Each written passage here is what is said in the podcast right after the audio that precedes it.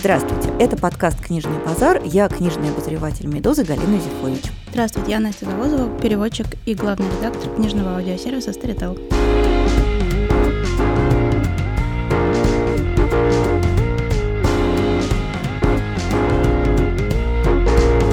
И сегодня у нас будет разговор о, возможно, самом важном, самом большом и заметном писателе из всех, о которых мы говорим в этом сезоне. Мы будем говорить о Стивене нашем Кинге, писателе, у которого, мне кажется, вот если всех читателей в мире выстроить в шеренгу, то я думаю, что шеренга Стивена Кинга, она будет сопоставима с шеренгой Джоан Роулинг. Может быть, даже и подлиннее кажется. То есть, действительно, это такой писатель, которого, я думаю, трудно найти в мире человека, который бы совсем ничего никогда не читал у Стивена Кинга. И сразу, чтобы как-то обозначить его масштаб, я хочу сказать, что это писатель, который уже в 2003 году получил национальную книжную премию США, которая, по большому счету, вручается за честь и достоинство, за заслуги перед мировой литературой и вообще как бы венчает живого классика в американской литературе. Стивен Кинг, кстати, был первым условно-жанровым писателем, который получил эту награду, и уже в 2003 году, то есть уже очень давно, в общем, ни у кого больших сомнений не было в том, что он этой награды абсолютно достоин. В России у Стивена Кинга репутация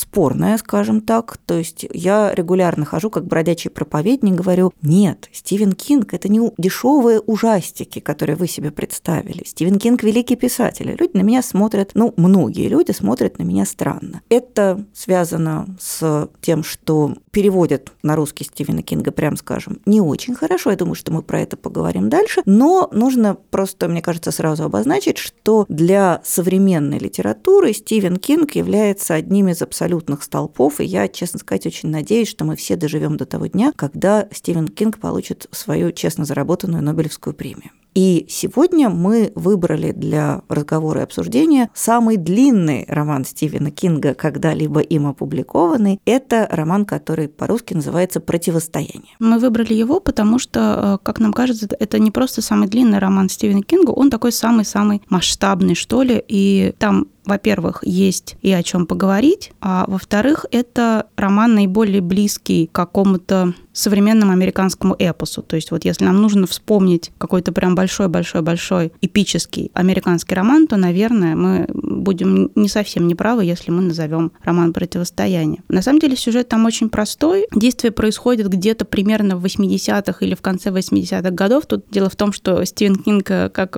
прекрасный во всех отношениях писатель, регулярно освежает этот роман, дописывая что-то, и, грубо говоря, он бесконечно его апдейтит. Проблема в том, что вообще первая версия романа вышла в конце 70-х годов, и там описывалось недалекое будущее. А когда Стивен Кинг его проапдейтил в первый раз, то это будущее уже стало прошлым. Потом пришлось роман еще немножко подвинуть в будущее. То есть он вот так с каждым следующим переизданием он его чуть-чуть сдвигает в будущее. И речь там идет о том, как человечество практически все вымерло из-за того, что в секретной, конечно же, военной лаборатории США случайным образом наружу вырвался страшный смертоносный вирус гриппа, который они там разрабатывали, от которого, конечно же, не было противоядия. И, соответственно, выжило совсем небольшое количество людей, у которых оказался просто к этому вирусу иммунитет. Все было бы хорошо, но всем выжившим начали сниться странные сны. Здесь дальше все поделились реально на агнцев и козлищ, потому что хорошим людям снилась некая а, матушка Абигейл, очень-очень старенькая афроамериканка, которая звала их приехать в определенный город к ней на ранчо. А вот плохим людям снился черный человек Рэндалл Флэг. Если вы читали какие-то другие романы Стивена Кинга, то знаете, что Рэндалл Флэг — это такой сквозной персонаж у Стивена Кинга. Так вот, в «Противостоянии» он появляется впервые. Дальше все это, как несложно представить, э, вливается в такую эпическую борьбу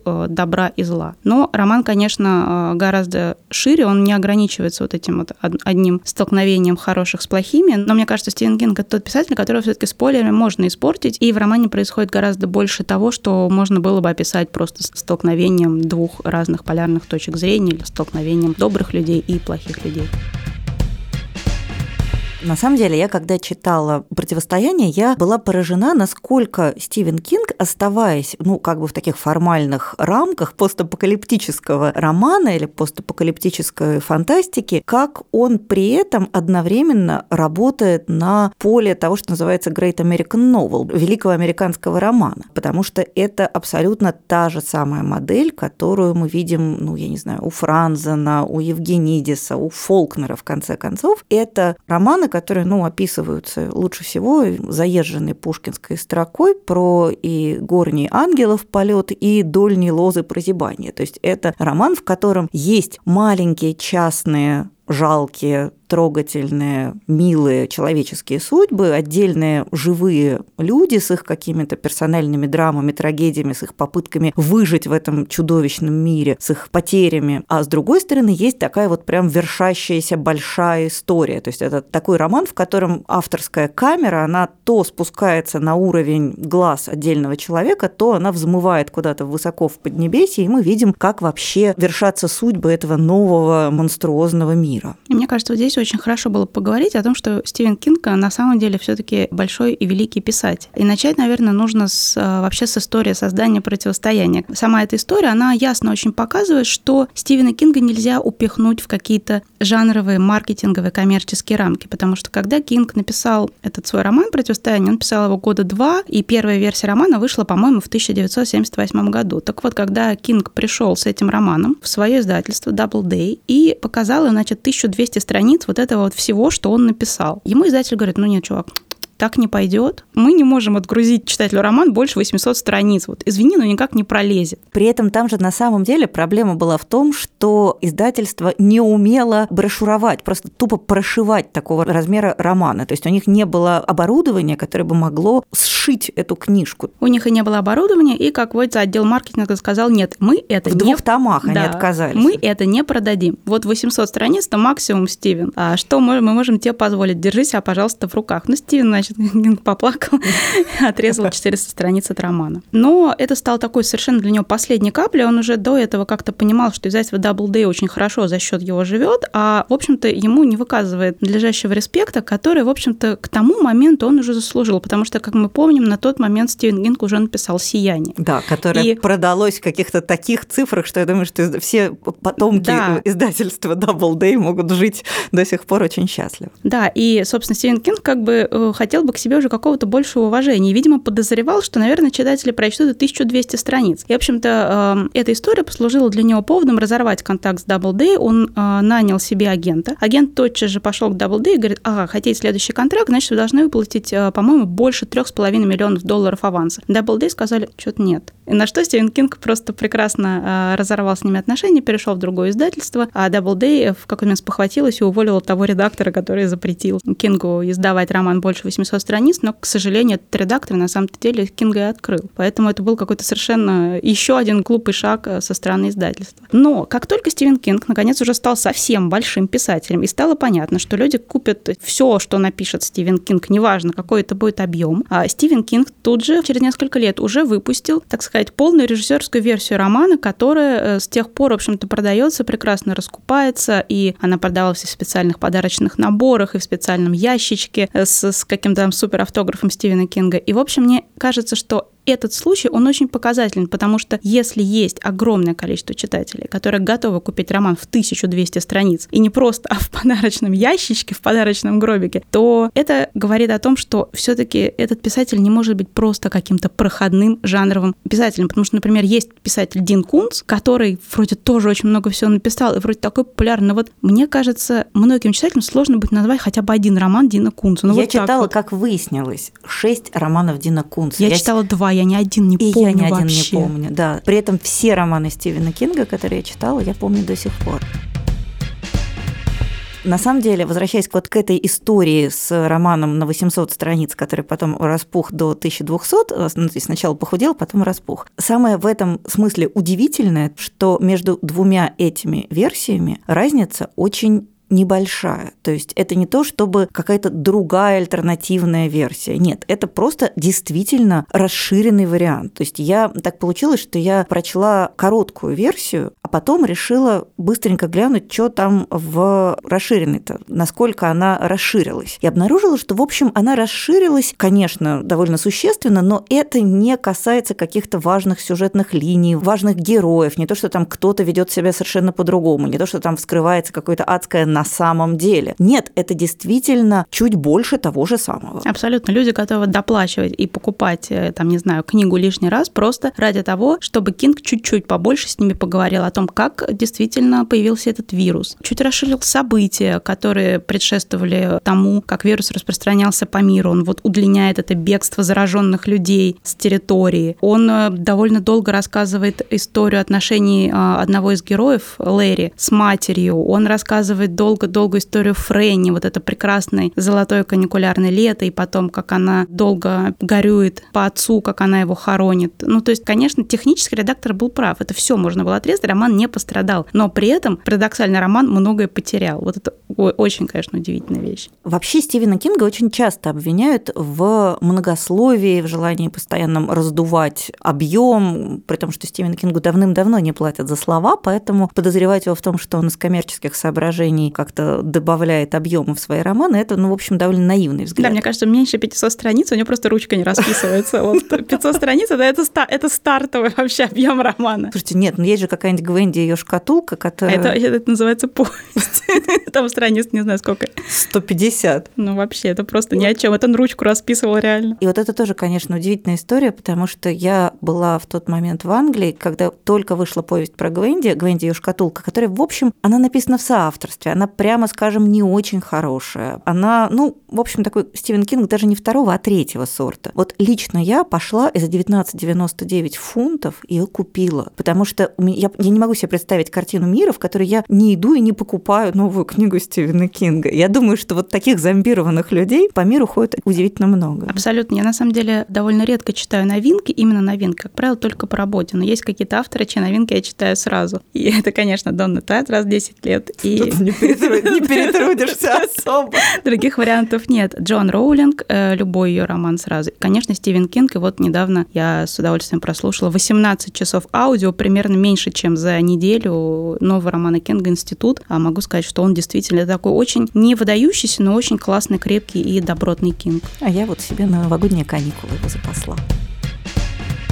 Мне кажется, что «Противостояние» — это вообще хороший роман, который развенчивает представление о Стивене Кинге как о авторе в жанре хоррор. Потому что, конечно же, Стивен Кинг умеет очень много разного. И хоррор для него – это одно из средств выражения. То есть он никогда не пишет романы, главная задача которых – это сделать читателю бу. То есть для него хоррор – это один из инструментов, одна из эмоций. То есть в этом романе, мне кажется, в противостоянии гораздо меньше такого вот прям страшного, страшного страха, вот этого нагнетания ужаса, чем каких-то очень, мне кажется, тонких и глубоких наблюдений над тем, как взаимодействует мир, маленький, обычный, живой такой смешной мир с вот с этой катастрофой и бедой, вот с этим чудовищным расколом, когда ты вдруг оказывается, что вся твоя привычная жизнь кончилась. Вот в этом смысле я как раз прочитала расширенную версию одной из первых сцен в романе, когда какие-то такие американские унылые довольно работяги в депрессивном техасском городишке сидят на бензоколонке, там что-то, какую-то свою тоскливую пургу перетирают. Ну, то есть вообще вот ничего такого. И к ним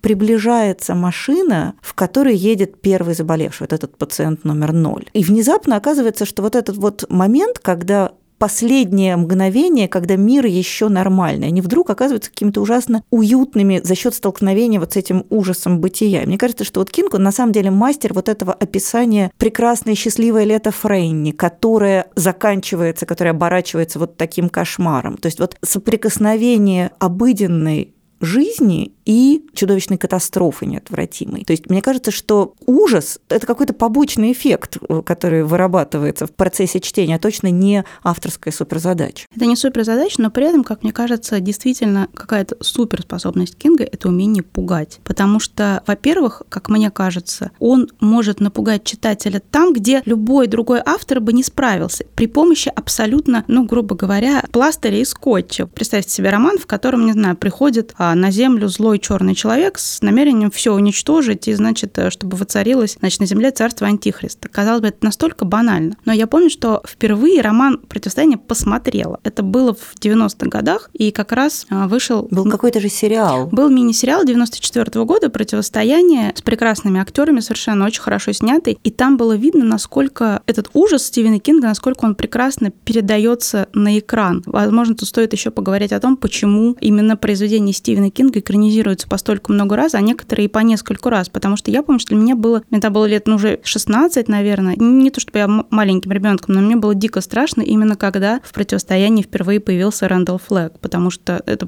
просто волосатый чувак в ковбойских сапогах, но мне было почему-то ужасно страшно, потому что как-то Стивен Кинг умеет вот этот ужас буквально какими-то небольшими мазками создавать ровно там, где у других бы ничего не получилось. Мне кажется, это действительно какая-то сверхспособность. Мне очень нравится, я однажды смотрела интервью со Стивеном Кингом на YouTube. Он там много разговаривает о творческом мастерстве, вообще о том, как о ремесле писателя, о том, как вот надо писать. В общем, такое очень, мне кажется, полезное, информативное интервью для людей, которые думают связать себя с литературой. И где-то как совершенно между делом его корреспондент спрашивает, он говорит, а вот скажите, а вам самому-то страшно, когда вы вот это все придумываете? Стивен Кинг, он в этот момент делает глоток кофе, он просто он плюет в корреспондента кофе говорит, конечно, да. И вот мне кажется, что в этом очень много кинговского. Он не просто придумывает бяку за коряку кусачую из головы, а он в самом деле это видит, и он умеет вот это свое видение транслировать читателю. Если помните, у Марины Цветаевой есть прекрасное эссе, в котором она сравнивает перевод «Лесного царя» Гёте, кто скачет, кто мчится под холодной мглой,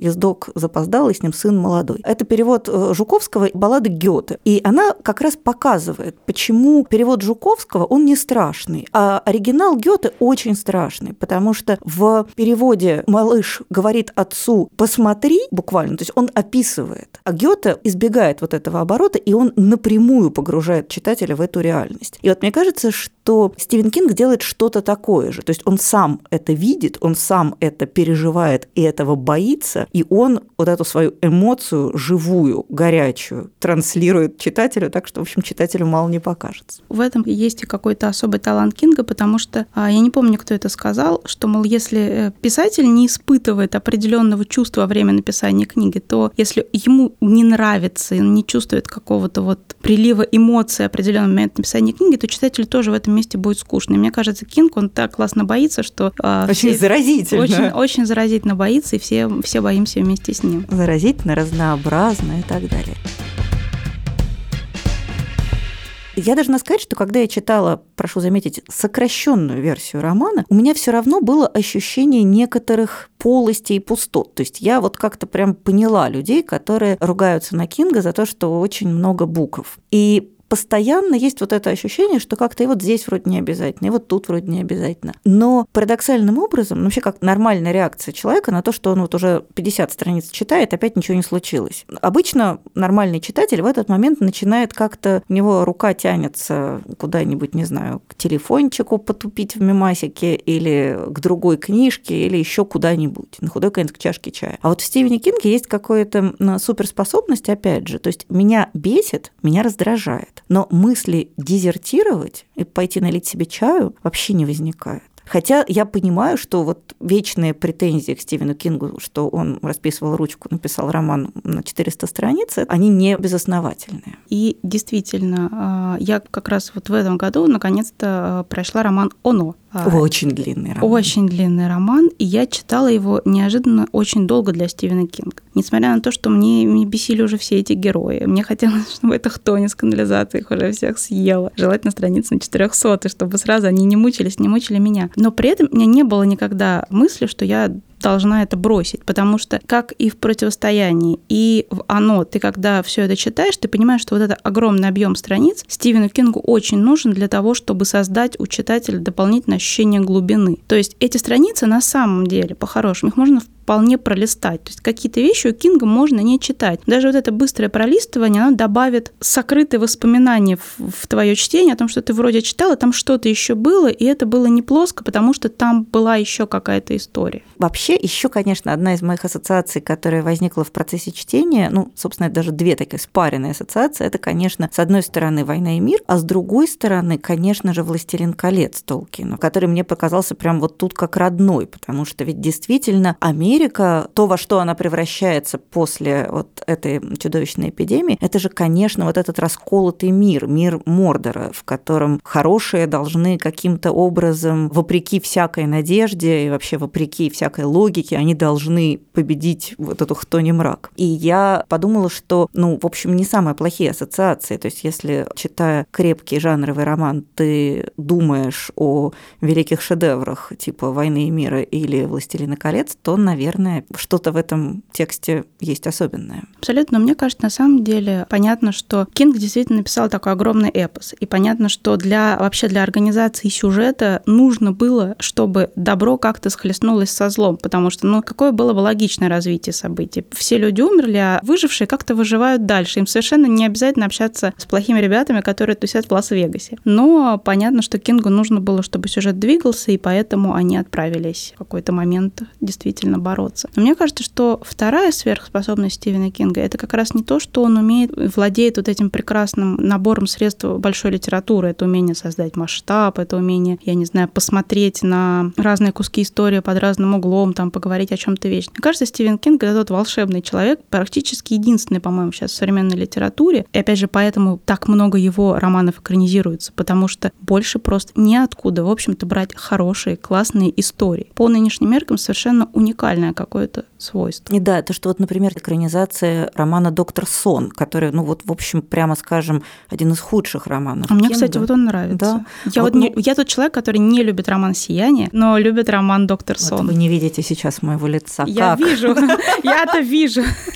Да, коротко говоря, давайте скажем обтекаемо, несмотря на то, что Настя любит этот роман, он, ну, традиционно даже с фанатами Кинга считается романом, ну, скажем так, второго сорта, не первого. И тем не менее кинематографисты за него хватаются, потому что даже в среднем романе Стивена Кинга есть действительно какая-то офигенная история, которую другой писатель умрет не придумает. Более того, противостояние будут переснимать, насколько я сейчас ну, посмотрела. Мне кажется, это хорошая идея, потому что в противостоянии это там, по-моему, на 4 сезона роскошного крупнобюджетного сериала можно надоить без малейшего усилия. В общем, если коротко подводить итоги нашему сбивчивому и восхищенному разговору о Стивене Кинге, то, мне кажется, нельзя все-таки не признать того факта, что это фигура какого-то абсолютно эпохального масштаба. И в тот момент, когда всех забудут, грубо говоря, мы будем вспоминаться как люди эпохи Стивена Кинга. Нравится нам это или не нравится.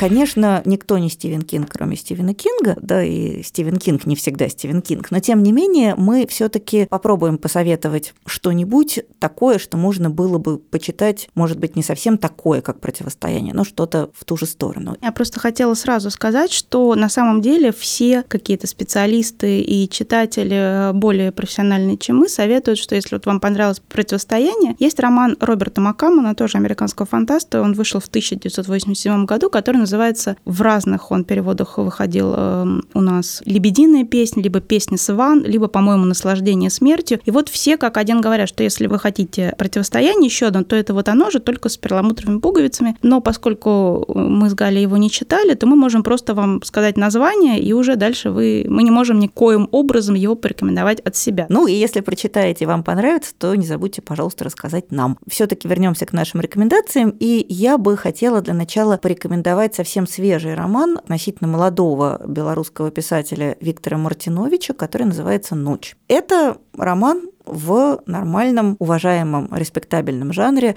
постапокалипсис. Действие происходит в Белоруссии, над которой в один прекрасный день перестает вставать солнце. Параллельно отрубаются все привычные источники энергии, кроме пальчиковых батареек которые немедленно оказываются главной валютой этого нового мира, потому что больше ниоткуда энергию взять нельзя. В этом мире главный герой вынужден покинуть свою относительно комфортную жизнь где-то в одном из районов города Минск, потому что дело в том, что его бросила его девушка. Причем бросила, судя по некоторым признакам, не просто так. Видимо, как-то он плохо себя с девушкой повел. И девушка его бросила и свалила куда-то на далекий восток. И он очень хочет эту девушку свою вернуть и понимает, что единственный его шанс – это уйти из города, в котором он живет, и отправиться черт знает куда на восток. Понятно, что самое страшное, что происходит в любом постапокалиптическом мире, это не то, что все сломалось, все сломалось, а то, что сломались отношения между людьми. Какие-то совершенно незыблемые этические правила оказались совершенно больше недействительными. А главный герой, он вообще он книжник. Он в книге его зовут книжник, потому что он э, собрал огромную бумажную библиотеку, которая после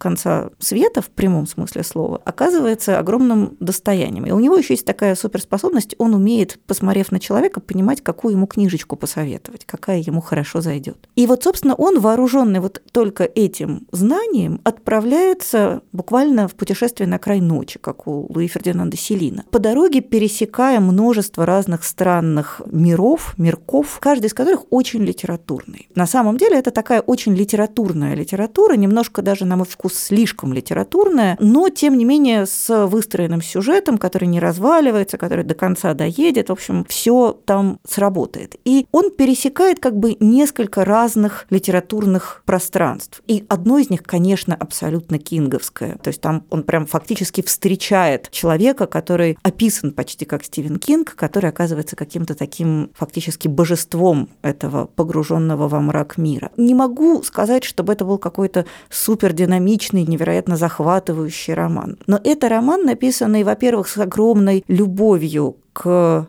литературе как таковой. В нем очень симпатичный герой, с которым каждый читатель, мне кажется, без труда себя проассоциирует. Но и кроме того, это относительно редкий в наших краях пример белорусской литературы, которая, судя по всему, как-то вышла из леса, сняла вот эти бесконечные партизанские лапти и заговорила о чем-то таком совершенно универсальном и общечеловеческом. Так о что... батарейках. О батарейках, да. И, в общем, если вас привлекает тема постапокалипсиса, и если вам интересно посмотреть, как еще с ним можно поработать, то очень советую Виктор Мартинович «Ночь». Я тогда начну с романа, который я нашла сама в рекомендациях Стивена Кинга. Вообще мы об этом с Галей уже говорили, но если вам нужен какой-то вот хороший, крепкий список а, зарубежной англоязычной литературы, и вы не знаете, как к этому списку подступиться, с чего начать, то просто нужно в интернете найти список книг из серии 50 книг, которые рекомендовал Стивен Кинг, и как минимум а, штук 10 оттуда вам точно понравится, а то и больше. Так, простите, я все таки вот не могу этого не сказать. Стивен Кинг человек какого-то просто нечеловечески большого сердца, и он находит находят доброе слово для практически всего. Поэтому вот рекомендации Стивена Кинга, да. А вот, например, если вы видите на обложке книги blurb «Я плакал всю ночь» или «Давно не читал ничего прекраснее» Стивен Кинг, ну, в общем, тут надо несколько держать ухо востро, потому что он иногда такое похвалит. Иногда да, но, как правило, какое-то общее направление вкуса у него есть. То есть он все равно рекомендует романы, в которых есть что-то общее, что явно ему нравится. Роман, который я хочу порекомендовать, называется «Сияющие». Его автор Лорен Бьюкис. И это такой, на самом деле, очень странный, очень кинговский сюжет. Представьте себе, что, значит, в каких-то совершенно глухих 20-30-х годах в Чикаго есть очень странный дом. И в этот странный дом каким-то э, невообразимым образом проникает сумасшедший человек, маньяк, убийца. И он понимает, что из этого дома есть выход в другое время. И каждый раз, когда этот маньяк выходит в это другое время, он видит там сияющую девушку, которую он описывает как сияющую. И он знает, что эту девушку он должен убить. И убивает. После чего возвращается в свои там какие-то 20-е годы. И понятно, что это все абсолютно нераскрываемые преступления, потому что, не знаю, маньяк вышел в 74-м, убил и вернулся в 29-й, там, в 32-й, не помню. Но так получается, что одна из его жертв выживает и начинает расследовать это дело обратно. И когда она понимает, что были в разное время несколько очень похожих на нападение на нее случаев, она начинает сама охотится за этим преступником. Получается такой очень двойной, закрученный триллер, который развивается сразу с двух сторон. С одной стороны, девушка ищет маньяка, а с другой стороны, маньяк ее ищет, чтобы добить. Это вроде бы выглядит как просто немножко sci-fi детектив с, с путешествием во времени. На самом деле все вот эти вот выходы в разные периоды времени пропитаны каким-то вот этим кинговским ощущением ужаса. То есть маньяк там, он страшен, потому что он в чем-то вот этот черный человек, как Рэндалл Флэк, он, он настолько же от него неуютное какое-то ощущение. Поэтому если вам хочется вот очень странного триллера, который содержал бы в себе элементы и фантастики, и ужаса, то мне кажется, что а, это хороший выбор. А, Лорен Бьюкис «Сияющие».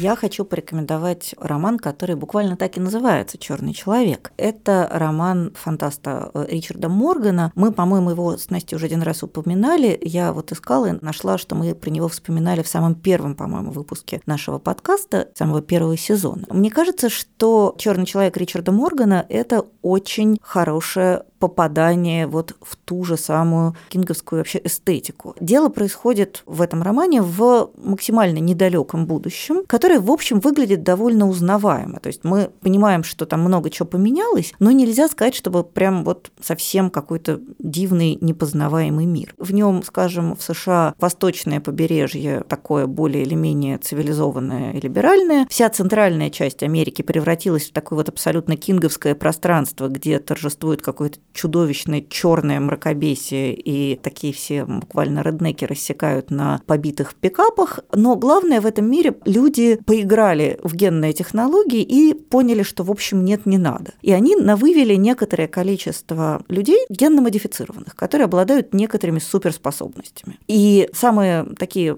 заметные и неприятные из этих людей – это альфа-самцы, то есть мачо на максималочках. Они вывели вот этих мужиков, которые выглядят выглядят и ведут себя так, как должны были вести себя альфа-самцы, не знаю, эпохи неолита. Очень агрессивные, очень предприимчивые, очень энергичные и очень склонные к доминированию. Они их вывели, понятное дело, для того, чтобы те за них воевали. Оказалось, что они еще очень плохо управляемые, потому что они альфа. И, в общем, практически всех этих суперсамцов их повыловили и благополучно отправили на Марс, потому что у них там на Марсе довольно унылая колония, куда вот они сплавляют тех, кого не знают, куда девать. И так получается, что один из этих суперсамцов возвращается с Марса.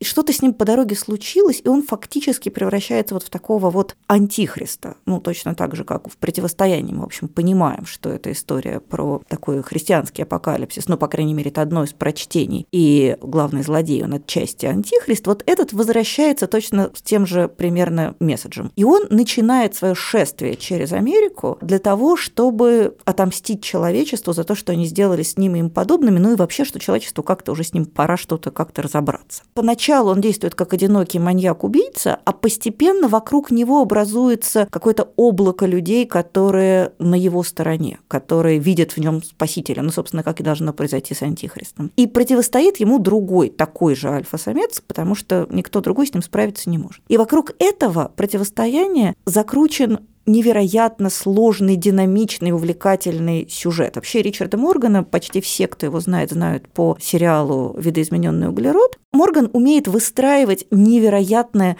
головокружительные истории. Тот же самый кинговский эффект, когда с фонариком под одеялом и все уже вроде бы бесит, одеваться абсолютно некуда. И мне кажется, что Черный человек в некотором смысле, наверное, лучший из всех пока что мной прочитанных книг Ричарда Моргана и очень Стивен Кинговская как-то вот по настроению, по механике сюжета и по увлекательности. Так что если вы вдруг еще не читали, то очень-очень вам советую Ричард Морган «Черный человек».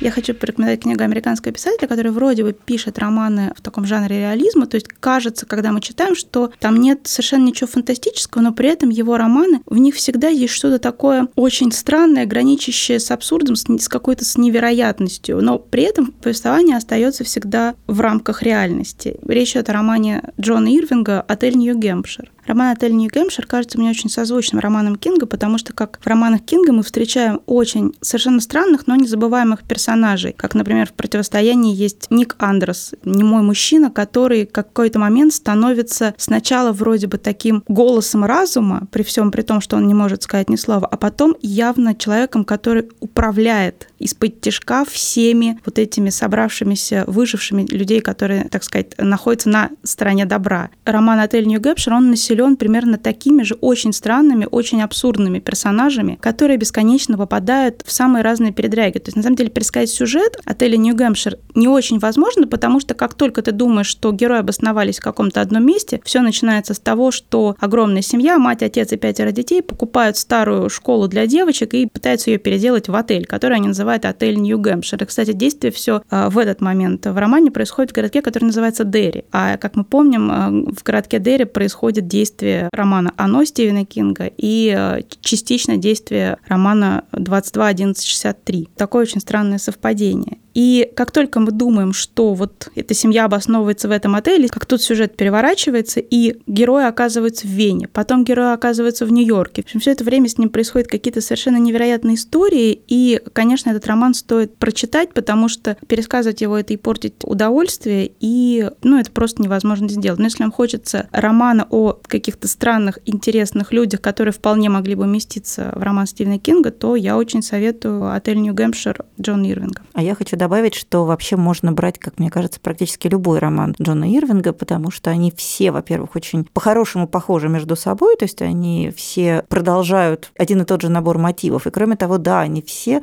содержат в себе какую-то вот такую легкую чертовщинку, которая не всегда описывается в таких рациональных терминах, но всегда там присутствует, образуя какое-то такое второе кинговское дно.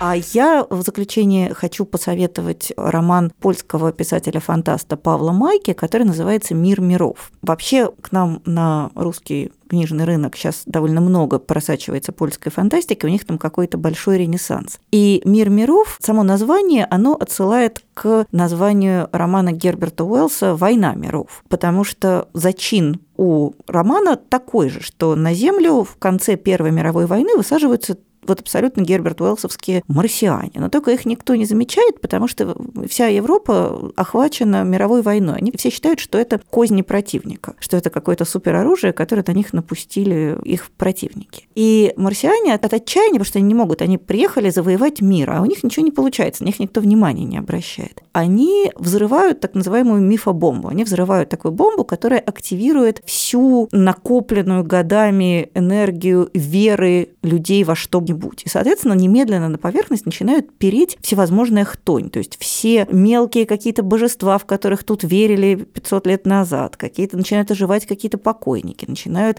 материализовываться литературные персонажи. То есть наступает полный крах, конец, торжество магии, колдовства, чернокнижия и так далее. Оказывается, что там молитвы не работают, наука тоже скорее не работает, а вот зато какие-то примитивные заговоры, они работают. И в этом мире, который, ну, как-то немножко отстроился, действие там происходит примерно в 50-е годы, то есть через сколько-то лет после того, как вся вот эта вот катастрофа, она случилась. В этом мире главный герой, он такой образцовый мститель он должен отомстить, причем мы, читатели, не сразу понимают, за что он мстит, и мне бы не хотелось спойлерить. И, в общем, до конца непонятно, кому именно он собирается мстить, потому что мы не понимаем, что случилось. Но он такой вот образцовый мститель, который готов на абсолютно все, что угодно для того, чтобы утолить собственную жажду мести. И он, соответственно, перемещается по этому миру довольно сумрачному, довольно местами пугающему, местами комичному, потому что он там иногда, не знаю, там персонажи Руслана и Людмилы там вдруг встречаются, что, конечно, смешно, особенно для российского читателя. Но, с другой стороны, мир продолжает оставаться довольно жутеньким. И вот он перемещается по этому миру, и мне показалось, что вот этот вот сам мотив его движения, когда мы по мере перемещения героя понимаем больше про этот странный, выморочный, пугающий мир, мне сам мотив показался очень кинговским. Ну и кроме того, это прям очень увлекательный роман. Я честно хочу предупредить, что там нужно преодолеть некоторые сопротивления на входе, потому что поначалу тебя укачивает. Мир очень странный, очень причудливый. Если посмотреть какие-нибудь отзывы на фантлабе, все читатели пишут, что курил автор. Это правда важный, интересный вопрос, потому что очень причудливая конструкция мира. Но в какой-то момент все выстраивается, все собирается, становится безумно интересно интересно следить за вот самим вот этим путешествием главного героя. Очень увлекательный роман с роскошно выстроенным сюжетом Павел Майка «Мир миров».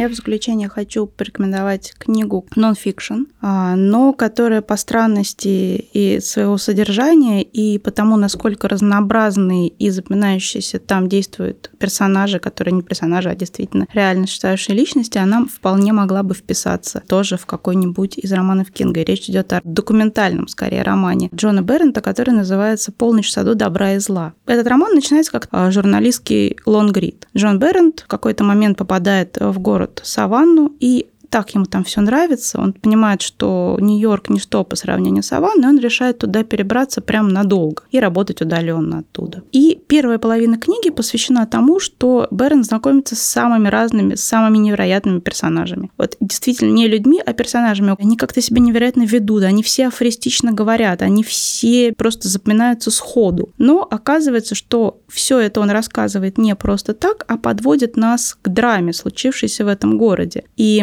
поскольку, собственно, о том, какая это драма и что случилось, выясняется где-то примерно на половине книги, то я спойлерить не буду, но в дальнейшем роман развивается уже как такая судебная драма. Это тоже, скорее, журналистский отчет, который превращается в такой отчет о судебном заседании. Но это первая половина, когда новый человек приезжает в город и оказывается среди каких-то очень запоминающихся, очень ярких личностей, и заводит дружбу, и все ему вроде бы так рады. И так все хорошо, она очень напоминает некоторые романы Кинга, некоторые его экспозиции, когда человек оказывается в незнакомом городе, вдруг находит там и дружбу, и добро, и вообще какую-то любовь. Но потом но потом все становится, конечно, гораздо грустнее. И дело даже не в том, что портятся люди. Мы постепенно начинаем выяснять, что вообще таилось за вот этим фасадом. Потому что у каждого человека, у каждого героя этого романа оказывается не только хорошая история, но и плохая. И журналисту в результате приходится не то, что там выбирать стороны, а просто пытаться разобраться, кто же прав, кому он сочувствует, как так вышло. И он фактически оказывается втянут в роман, в который он начал писать сам как автор. Он оказывается фактически ее персонажем. В общем, это очень любопытная, очень интересная книжка. Она читается, мне кажется, иногда быстрее любого романа, настолько она прекрасна. И вообще, если честно, я бы эту книжку еще давала бы в качестве какого-то пособия людям, которые хотели бы писать лонгриды. Потому что какие-то куски из первой части романа, они просто вот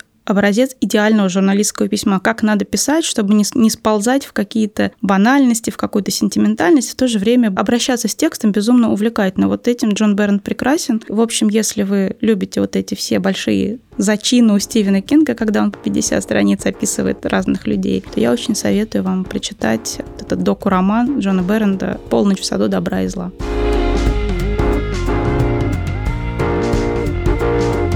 На этом мы на сегодня будем заканчивать, а в следующий раз мы вновь поговорим о российском авторе, и этим российским автором станет Алексей Иванов, и мы будем говорить о его романе «Золото бунта», который, ну, на мой взгляд, лучшее, наверное, его произведение, по крайней мере, на сегодня, и одно из вообще, мне кажется, самых увлекательных произведений русской литературы последних лет. Также хотим вам напомнить, что в последнем выпуске нашего сезона, который уже, в общем, не за горами, мы с Настей будем отвечать на ваши вопросы, которые просим вас присылать нам на адрес подкаст собака медуза.io, что называется «Пишите письма», мы будем счастливы на них ответить. На этом на сегодня все. Я Галя Юзефович. До свидания. Я Настя Заузова. Пока.